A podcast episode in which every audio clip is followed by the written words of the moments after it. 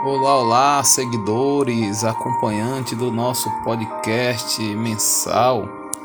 Hoje temos a incumbência de falar sobre a falência empresarial, o popular quebra da empresa.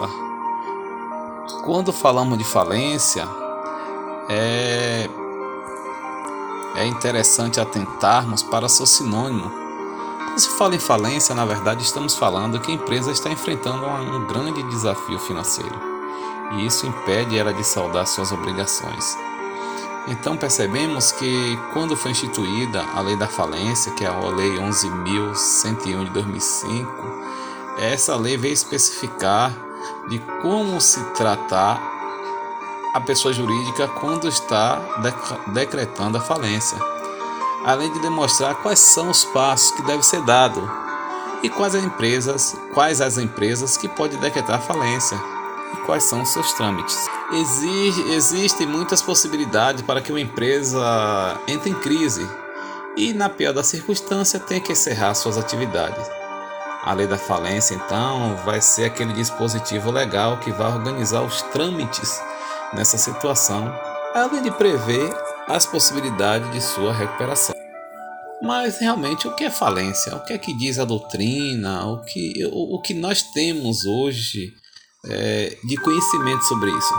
Então o professor Ricardo Negrão, lá no seu manual de direito comercial e de empresa, ele vai dizer que a falência é o processo de execução coletiva, no qual todo o patrimônio de um empresário declarado falido, seja ele uma pessoa física ou jurídica, ele é arrecadado visando o pagamento de seus credores de forma completa ou proporcional. Então percebemos que é um processo judicial complexo que compreende a arrecadação dos bens, a sua administração e a conservação, bem como também a verificação e o acertamento dos créditos. Compreende também um fato bastante interessante é a punição de atos criminosos que porventura foi praticado pelo devedor falido. Então percebemos que existem muitos motivos que pode fazer uma empresa quebrar. Os fatores vão desde as condições de mercado até erro em tomada de decisões, o que é comum em todos os casos em que a crise empresarial acaba saindo ainda mais do controle e uma bola de neve surge. Então, como é que surge? É, qual, como realmente acontece?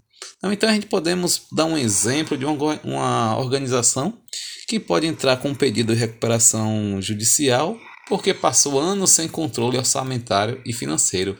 Então a gente percebe que nesse caso houve uma falha da administração.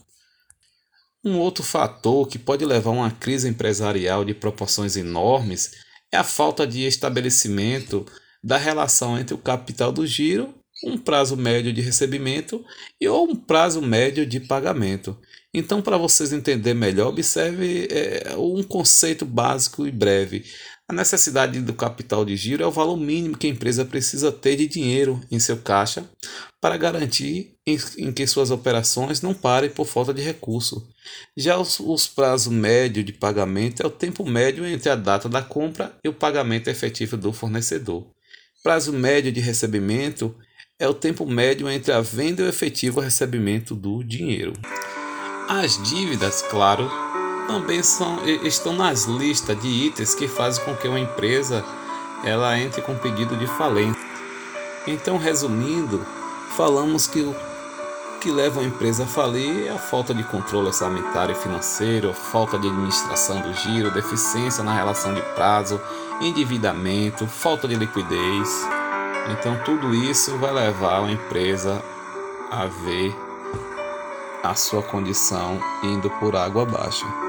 Então a única solução que tem é fazer entrada, um, entrar com um pedido de recuperação judicial ou pedir a decretação de falência.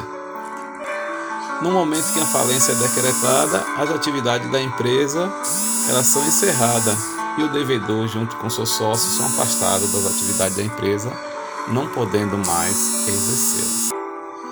Então, concluindo, define-se que não só o devedor e seus sócios podem declarar a falência da empresa, mas também os herdeiros, cônjuge sobrevivente, inventariante, credores, cotistas e acionista.